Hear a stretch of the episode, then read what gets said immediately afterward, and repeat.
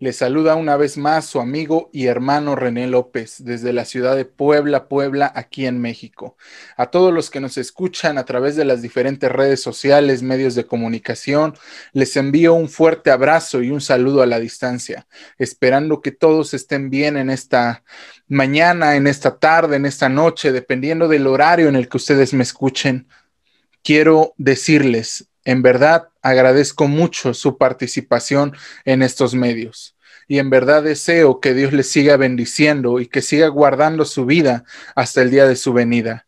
El día de hoy nos encontramos iniciando una nueva serie de estudios bíblicos y más que estudios bíblicos, de comentarios únicamente, de cápsulas breves y pequeñas en las cuales exponemos un poco acerca de lo que Dios tiene planeado para nuestra vida. Y en esta ocasión, como ya es una tradición en nuestra comunidad, iniciaremos hablando de la última semana de Jesús, la última semana que él tuvo en la tierra antes de morir. Y para ello yo te invito a que me acompañes a leer el Evangelio de Juan, Evangelio de Juan capítulo 12, versículo 1. Dice de la siguiente manera. Seis días antes de la Pascua, vino Jesús a Betania, donde estaba Lázaro, el que había estado muerto y a quien había resucitado de los muertos, y le hicieron ahí una cena. Marta servía y Lázaro era uno de los que estaban sentados a la mesa con él. Entonces María tomó una libra de perfume de nardo puro, de mucho precio, y ungió los pies de Jesús, y enjugó con sus cabellos y la casa se llenó del olor del perfume. Y dijo uno de sus discípulos, Judas Iscariote, hijo de Simón, el que le había de entregar, ¿por qué no fue este perfume vendido por trescientos denarios y dado a los pobres? Pero dijo esto no porque se cuidara de los pobres, sino porque era ladrón y teniendo la bolsa, sustraía de lo que se echaba en ella entonces Jesús le dijo, déjala, para el día de mi sepultura ha guardado esto, porque a los pobres siempre los tendréis con vosotros, mas a mí no siempre me tendréis. Jesús es ungido en Betania, es el título de este mensaje. Antes de poder pasar al texto bíblico que acabamos de leer, quiero meterte un poco en contexto. La Biblia nos dice en los primeros versículos que Jesús llega a una ciudad llamada Betania, en la cual vive María y Marta. Y estas dos son hermanas de Lázaro, quien había estado muerto y quien había resucitado. Esta historia la encontramos un capítulo atrás, en el capítulo 11, vemos la historia de Jesús resucitando a Lázaro. A grandes rasgos, la Biblia nos dice que Jesús se encontraba predicando en cierta región y que de repente llegó un mensajero y le dijo, tu amigo Lázaro se encuentra enfermo, necesitas ir a verlo, él te llama. No sabemos lo que le dijo, pero quizás en alguna ocasión, en esa ocasión pudo haber sonado así. Lázaro y sus hermanas creen que tú puedes sanarlo. Así que corre, vamos deprisa, tienes que llegar. Pero Jesús dijo, no, iré a mi tiempo. Y dice la Biblia que se quedó ahí por dos o tres días más hasta que llegó a donde estaba. Y ni siquiera había llegado a la ciudad, sino que estaba a las afueras de, de Betania, una ciudad cercana a Jerusalén, cuando encontró a Marta. Y Marta le dice, Señor, si tú hubieses llegado antes, mi hermano no habría muerto. Mi hermano aún seguiría con vida. Marta es un personaje muy importante en la Biblia, porque tiempo atrás nos ha dejado no un muy buen sabor de boca. La historia la encontramos en el Evangelio de Lucas, Lucas capítulo 10, versículos 38 en adelante, y dice de la siguiente manera, Aconteció que yendo de camino, entró en una aldea, esta aldea es Betania, y una mujer llamada Marta le recibió en su casa. esta tenía una hermana que se llamaba María. María es la misma hermana que vamos a hablar en unos instantes. Dice, la cual sentándose a los pies de Jesús, oía su palabra. Pero Marta se preocupaba mucho con, se preocupaba con muchos quehaceres y acercándose, dijo, Señor, ¿no te da cuidado que mi hermana me deje servir sola? Dile pues que me ayude. Respondiendo Jesús le dijo, Marta, Marta, afanada y turbada, estás con muchas cosas, pero solo una cosa es necesaria, y María ha escogido la buena parte, la cual no le será quitada. Marta, en la primera ocasión que la conocemos, se muestra como una persona que no tiene fe en Dios, que no quiere seguir a Dios, que está más turbada y afanada por las cosas que está haciendo, por el trabajo, por, por las ocupaciones diarias. Y en esta ocasión, en Juan capítulo 11, es la primera mujer con la que Jesús se encuentra a las afueras de Betania y escucha las siguientes palabras, Señor, si tú hubieses estado acá, mi hermano no habría muerto. La cuestión es la siguiente. Marta ahora tiene fe. Marta ahora reconoce por lo que ya vivió en el pasado que Jesús tiene ese poder para levantar a los muertos o para sanar a los enfermos, porque hasta ese momento pareciera que María y Marta jamás habían enterado de que Jesús ha resucitado a ciertas personas. Así que en esta ocasión Jesús tiene que escuchar el discurso cuando le dice, si tú hubieses estado acá, Jesús en automático, o no en automático, mejor dicho, inmediatamente le responde, Yo soy la resurrección y la vida. El que cree en mí vivirá. Le responde lo mismo a María. Yo soy la resurrección y la vida. Porque cuando María sale al encuentro, es porque Marta regresa corriendo a Betania, porque allí en su casa habían llegado fariseos y judíos y estaban llorando y consolándola. Y entonces Marta le dice en secreto a su hermana María, el Señor ha llegado, el Maestro está aquí, sal a verlo, Él te llama. Y María sale corriendo y una vez que se encuentra con Jesús a las afueras de Betania, le dice exactamente lo mismo. Señor, si hubieses estado aquí, mi hermano no habría muerto, mas ahora sé que todo lo que pidas, Dios te lo dará. Jesús le contesta a estas dos mujeres, ¿acaso no les he dicho que si creen verán la gloria de Dios? Yo soy la resurrección y la vida. El que cree en mí, aunque esté muerto, vivirá. Y María responde, Señor, yo sé que mi hermano resucitará en el día postrero. Jesús se queda así, diciendo, no entiendes lo que te digo. ¿Dónde lo pusiste? Y sale a buscar y salen al encuentro de estos hombres que vienen siguiendo a María pensando que va a llorarle a la tumba y la van acompañando y entonces van hacia la tumba y le dice, Señor, hace cuatro días que lo enterramos.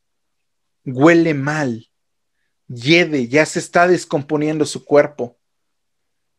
Jesús manda en ese momento, abran la puerta, quiten la roca, porque en aquellos tiempos las tumbas eran cuevas y eran tapadas por piedras. No había nada más que eso. Quitan la roca, Pero antes de quitar la roca vemos un pasaje importante. A Jesús llorando en la tumba de Lázaro. Dice la Biblia que cuando llegaron ahí, María se pone a llorar y Jesús movido a compasión, conmovido, en ese momento comienza a llorar. Y en ese momento comienza a orar al Señor. Una vez que él ha orado y que ha llorado, dice, quiten la piedra. Y en ese momento, Marta, la hermana del que había muerto, le dijo, yede ya, porque hace cuatro días. Jesús le dijo, ¿no te he dicho que si crees, verás la gloria de Dios? Entonces quitaron la piedra donde había sido puesto el muerto, y Jesús, alzando los ojos a lo alto, dijo, Padre, te doy gracias por haberme oído. Yo sabía que siempre me oyes, pero lo dije por causa de la multitud que está alrededor, para que crean que tú me has enviado. Y habiendo dicho esto, clamó a gran voz, Lázaro, ven fuera. Y el que había muerto salió, atadas las manos y los pies con vendas, y el rostro envuelto en un sudario. Jesús le dijo, desatadle y dejadle ir. Este evento desencadena el complot para matar a Jesús. Muchos de los judíos que habían ido de Jerusalén a Betania creyeron en Jesús por lo que habían visto en ese momento. Hasta esa hora nadie había podido hacer eso, independientemente de que Jesús ya hubiese sanado o resucitado hombres. Jesús no podía ser humanamente hablando lo que estaba sucediendo en este capítulo 11 de, del Evangelio de Juan. Un cuerpo, por más conservado que esté, a los tres días comienza a descomponerse el corazón, los pulmones, el hígado, los riñones ya estaban descomponiéndose. Y en ese tiempo no había tantos avances como los que hay ahora, con los que se conservan, se embalsaman los cuerpos para que duren más tiempo. Así que lo que Jesús estaba diciendo era imposible. Incluso para ellas era imposible. Pero en ese momento Lázaro escuchó la voz. Yo no sé cómo pasó, pero ese corazón muerto, podrido ya, con gusanos, comenzó a bombear nuevamente, comenzó a latir fuertemente, comenzó a enviar sangre que no había, que ya se había coagulado. El riñón, los dos riñones, el hígado, el páncreas los músculos empezaron a regenerar. Y no solo eso, lo puso de pie y lo sacó caminando, aún atado de manos y de pies. Jesús hizo lo imposible para comprobar que Él es el camino, la verdad y la vida. Así que dime a qué le tienes miedo. ¿A la muerte? Jesús venció a la muerte, y no solo con su resurrección, esa fue la cereza del pastel. Jesús venció a la muerte aún estando aquí en la tierra. En una condición de completamente hombre y completamente Dios, Él se atrevió a decir, yo soy el camino, la verdad y la vida, y el que cree en mí, aunque esté muerto, vivirá. Y al que cree, todo le es posible. Así que la muerte, que era lo peor que nos puede pasar, ya no lo es, porque ha sido vencida por Jesucristo porque en esa cruz Jesús nos dio vida eterna.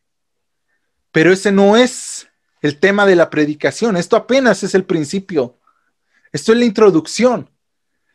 La Biblia dice que a partir de ese momento muchos judíos comenzaron a creer en Jesús por lo que habían visto, porque ningún hombre en toda la existencia de la humanidad jamás había hecho tales cosas Acuérdate del discurso de Nicodemo en Juan capítulo 3.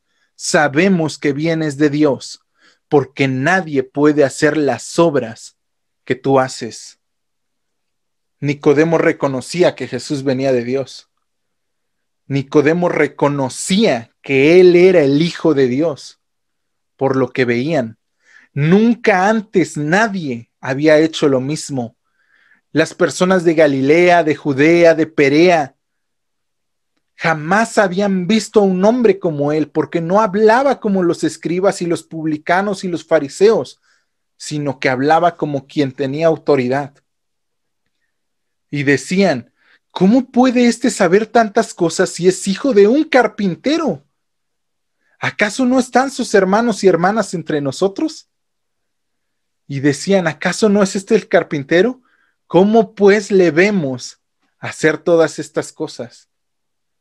Jesús rompió todos los paradigmas, todos los estándares que tenían sobre el Mesías que habría de venir. Y Jesús superó todo eso.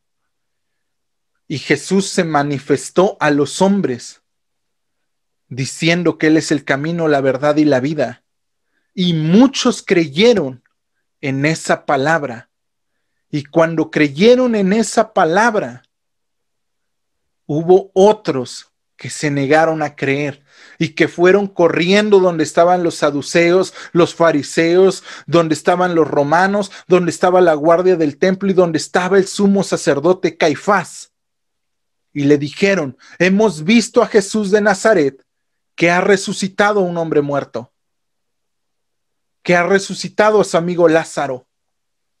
Nadie puede hacer lo que él hace. Y entonces Caifás les contesta, ¿acaso no saben lo que hay que hacer? Hay que exterminarlo. Es mejor que muera un solo hombre y no que toda la nación perezca. La cuestión es, Caifás ni siquiera se daba cuenta de que estaba en el plan de Dios. Dios había puesto a Caifás como sumo sacerdote y en ese momento estaba profetizando, es mejor que muera un solo hombre para salvar a una nación, y no solo a una nación, a todas las naciones de la tierra, y no que todas las naciones de la tierra perezcan. Así que proféticamente él declaró que cuando vieran a Jesús, que lo detuvieran, que lo apresaran, que lo trajeran al Sanedrín, pero no sucedió. Dice la Biblia que una vez que Jesús supo esto, ya no regresó a las ciudades, sino que se alejó y se fue a la tierra de Efraín, y que ahí habitó por un tiempo, por unos días, pero que pasado el tiempo llegó la fiesta de la Pascua y muchos judíos regresaban a Jerusalén para purificarse y poder participar de la Pascua.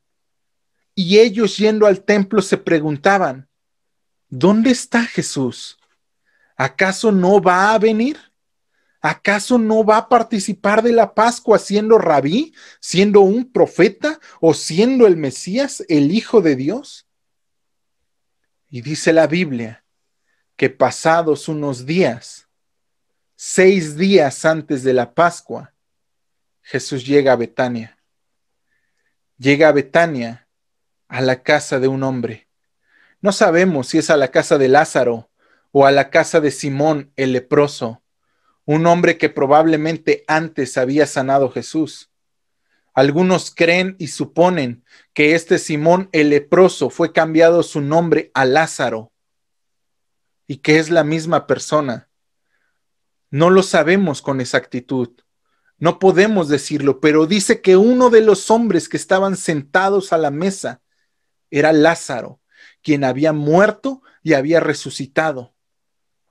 Y que estaba Marta sirviendo las mesas. Y entonces entró María y tomando un frasco de perfume de nardo, de alabastro, lo rompió y lo derramó sobre Jesús. La cuestión bíblica es, María estaba entregando todo lo que ella tenía. estaba reconociendo que Jesús era el Hijo de Dios y no solamente por el milagro que les había realizado, eso había pasado a segundo término. Ella sabía que la persona que estaba sentada en esa mesa era la más importante sobre toda la tierra, sobre toda la faz de la creación. Ella estaba enfrente de Dios mismo. No se podía quedar con las manos cruzadas, no se podía quedar simplemente mirando o escuchando, tenía que hacer algo más allá de sus propias posibilidades. Yo no sé cuánto tiempo se tardó ni cómo lo consiguió, pero un frasco de alabastro que dice la Biblia que se pudo haber vendido por 300 denarios, aproximadamente 12 mil pesos, 13 mil pesos mexicanos dice que lo tomó y tomándolo lo derramó sobre Jesús. Mateo y Marcos nos dicen que fue sobre la cabeza. El apóstol Juan nos dice que fue sobre los pies. La cuestión es que cuando leemos esto, esto nos apunta directamente al Salmo 133. Sí, la primera parte es muy interesante porque aplica para cada uno de nosotros. Yo me alegré con los que me decían, ¿no? Eh, no, no, no, es la cuestión de mirad cuán bueno y cuán delicioso es habitar los hermanos juntos, en unidad y en armonía. Es como la unción de Aarón, como el aceite que baja desde su cabeza y escurre sobre sus barbas y hasta sus pies sobre los hijos de Israel. Esa bendición arónica. Jesús estaba siendo ahí ungido como el sumo sacerdote que iba a entrar a la presencia de Dios, a expiar nuestros pecados, a perdonar nuestros pecados. Jesús estaba siendo preparado no solamente para la muerte, sino para la misión que estaba a punto de emprender, el morir por nosotros para justificarnos y poder llevar hacia cabo la doctrina de la adopción, de la regeneración, de la fe, del arrepentimiento. La transformación que íbamos a vivir estaba siendo preparada en ese mismo momento.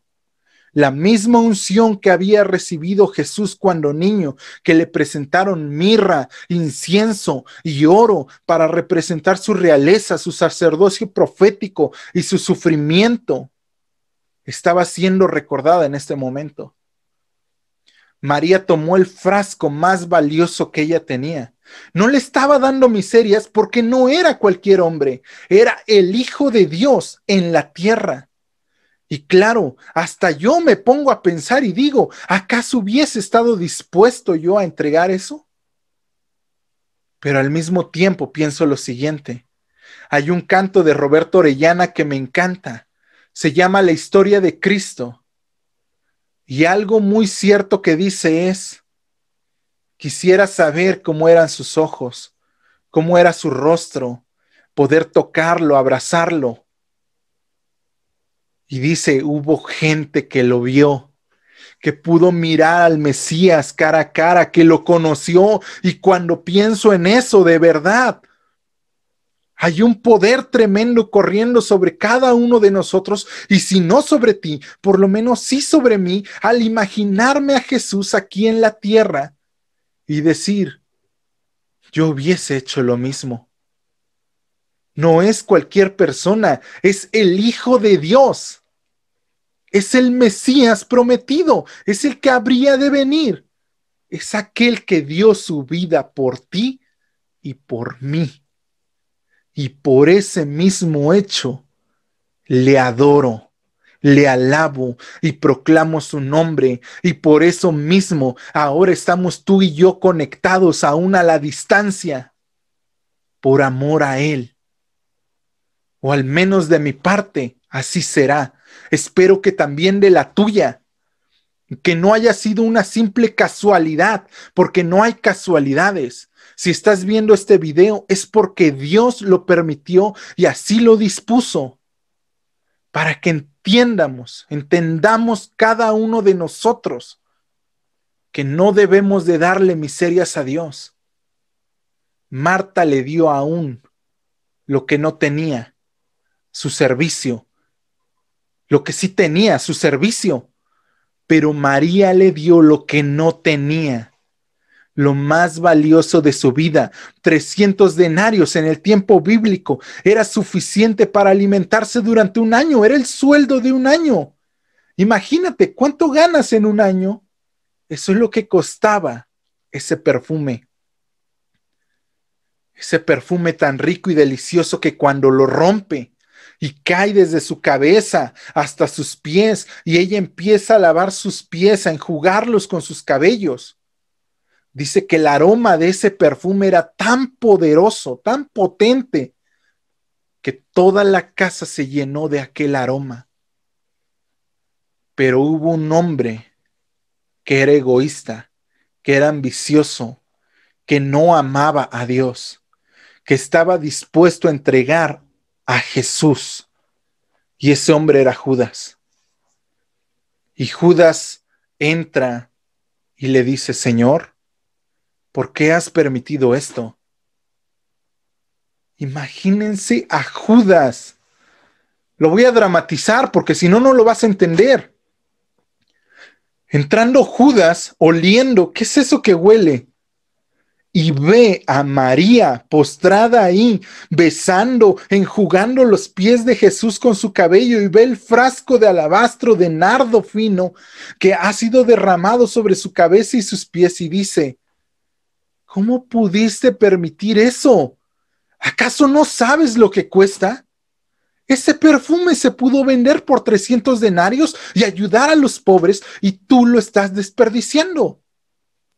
¿Por qué haces eso? ¿Por qué se lo echas a Jesús? En palabras mexicanas, ¿por qué lo malgastas con este?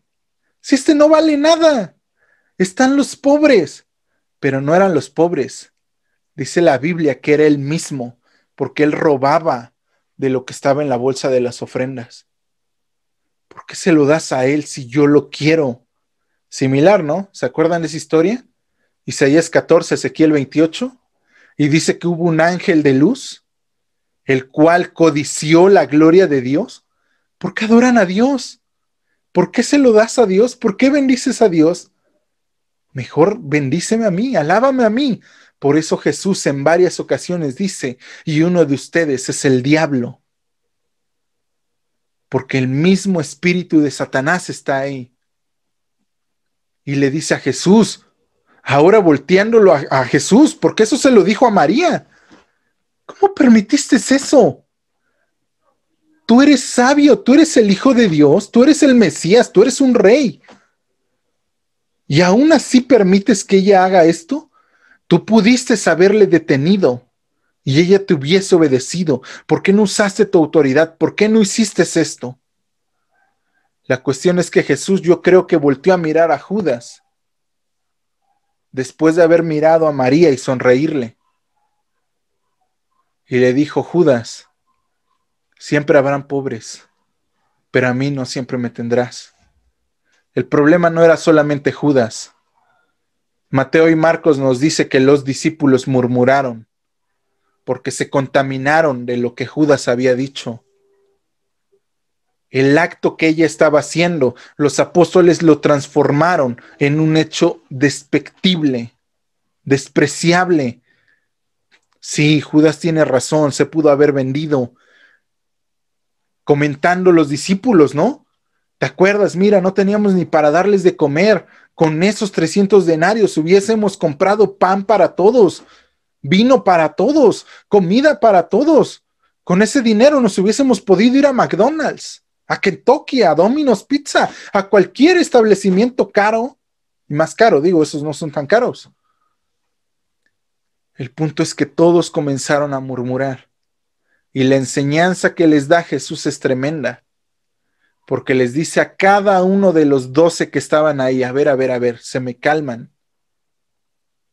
A los pobres siempre los van a tener y les van a poder tener lástima y ayudarlos porque realmente dime la verdad, ¿cuánto le das tú a un pobre?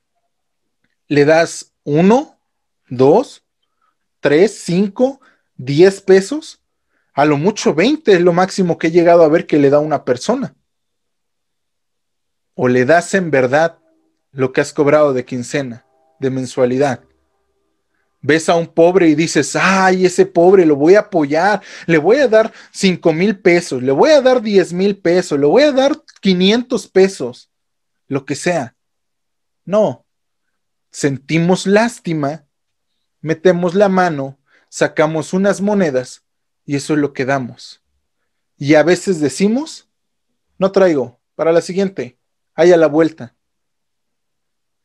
La cuestión de Jesús es, va a haber pobres y les van a poder tener lástima.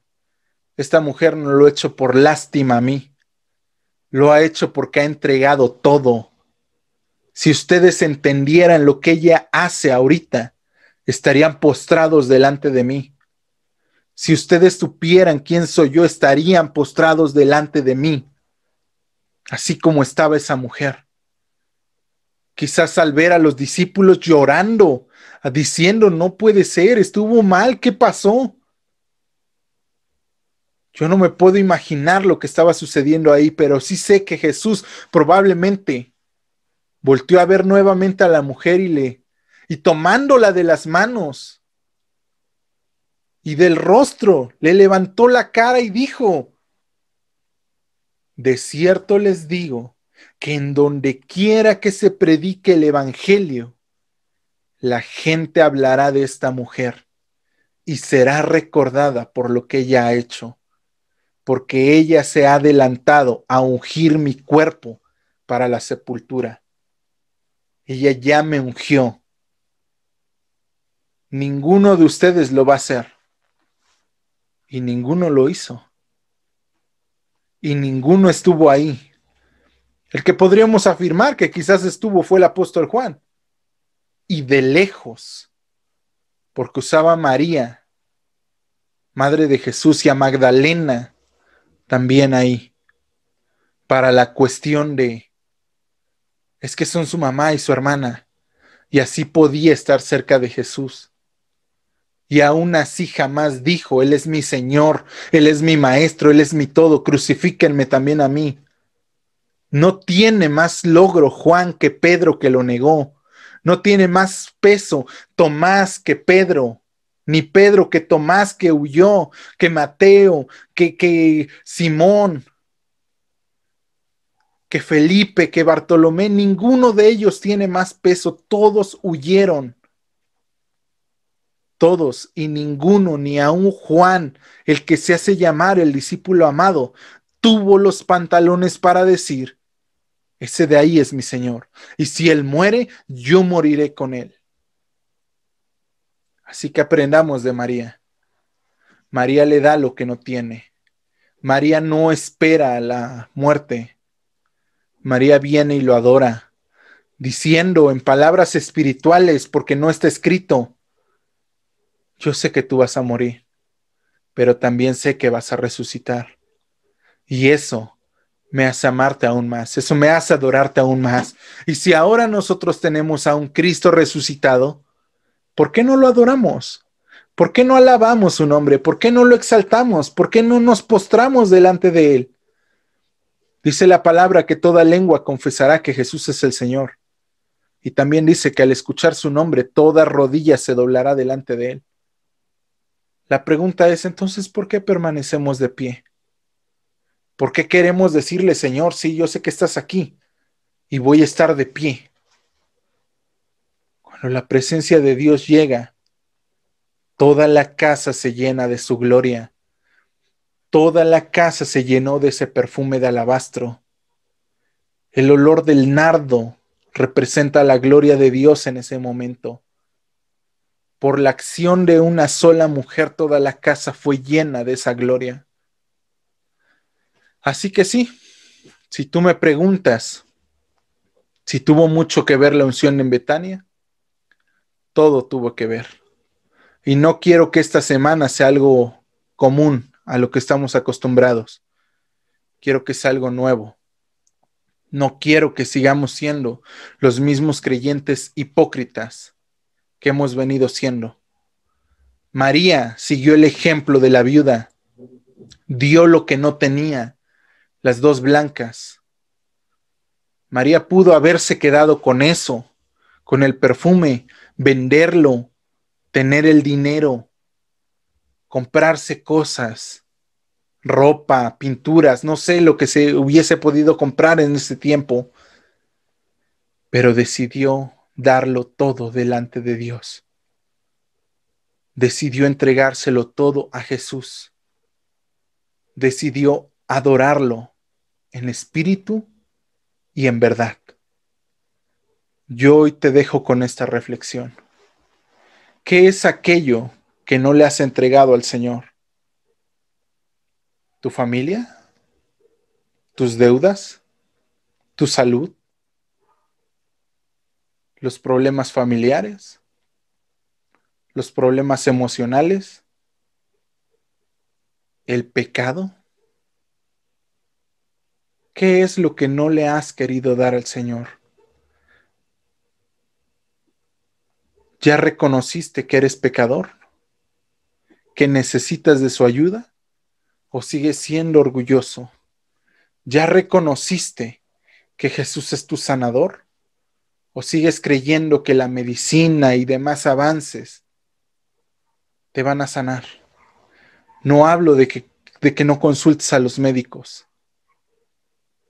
Hablo de que Él es tu creador y de que no debe de haber nada por encima de tu fe. Un diagnóstico médico no debe determinar tu fe. ¿Te vas a cuidar? Claro que sí. ¿Vas a seguir el tratamiento? Claro que sí. Pero aún en medio de esa enfermedad tú debes de saber que si la ciencia te sana, no fue la ciencia, fue Dios a través de ella. Pero la gente cree diciendo, tengo que ir al doctor. Y hay otros ignorantes que dicen, no, no voy a ir, el Señor me va a sanar. La cuestión es si te das cuenta de que esa ignorancia no la estás dejando ahí a los pies de Jesús para que Él te pueda levantar la cabeza y decir, no, no seas ignorante, yo te voy a hacer sabio. Cualquier cosa que no le hayas entregado al Señor. Y claro, hablo desde todos los aspectos, en lo físico, en lo emocional, en lo espiritual, todo lo que tienes, dáselo al Señor. Las cosas buenas y las cosas malas, que para nosotros son malas y para Él son medios en los que Él actúa. Así que reflexionemos en esta última pregunta. ¿Qué es lo que no le hemos dado al Señor todavía? Espero que este mensaje haya sido de bendición para tu vida y espero verte el día de mañana también a través de nuestra transmisión en vivo. Prometo hacerla un poco más temprano para que esto pueda llevarse a cabo en tiempo y forma. Y para aquellos que me están viendo en el en vivo de esta noche, muchas gracias por estar al pendiente. Muchas gracias por escuchar el mensaje. Y muchas gracias a los que lo escucharon y lo van a aplicar. Te bendigo en el nombre de Jesús y espero verte pronto. Sí, lo diré, aunque algunos se ríen de mí. Pero es cierto, si no te veo en la tierra, te veré en el cielo. Hasta pronto.